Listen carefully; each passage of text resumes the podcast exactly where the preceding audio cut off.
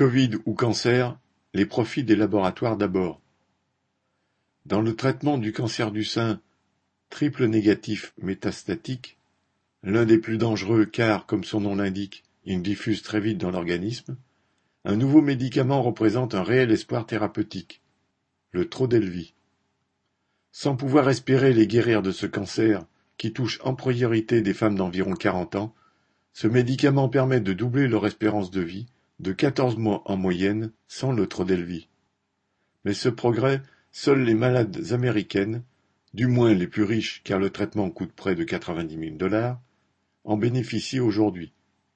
Le laboratoire américain Gilead, qui fabrique le Trodelvy, ne le fabrique qu'aux USA, avec des capacités de production insuffisantes pour fournir le reste de la planète.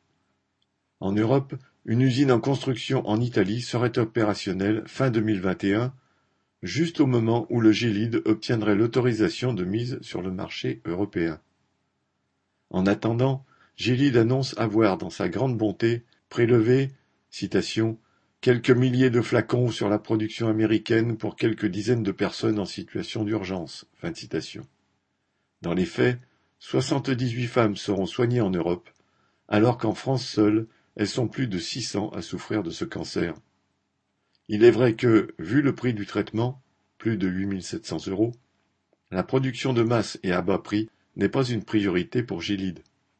Le laboratoire n'en a pas eu besoin pour annoncer un chiffre d'affaires 2020 de 30 milliards de dollars et un bénéfice de 5 milliards. Cédric Duval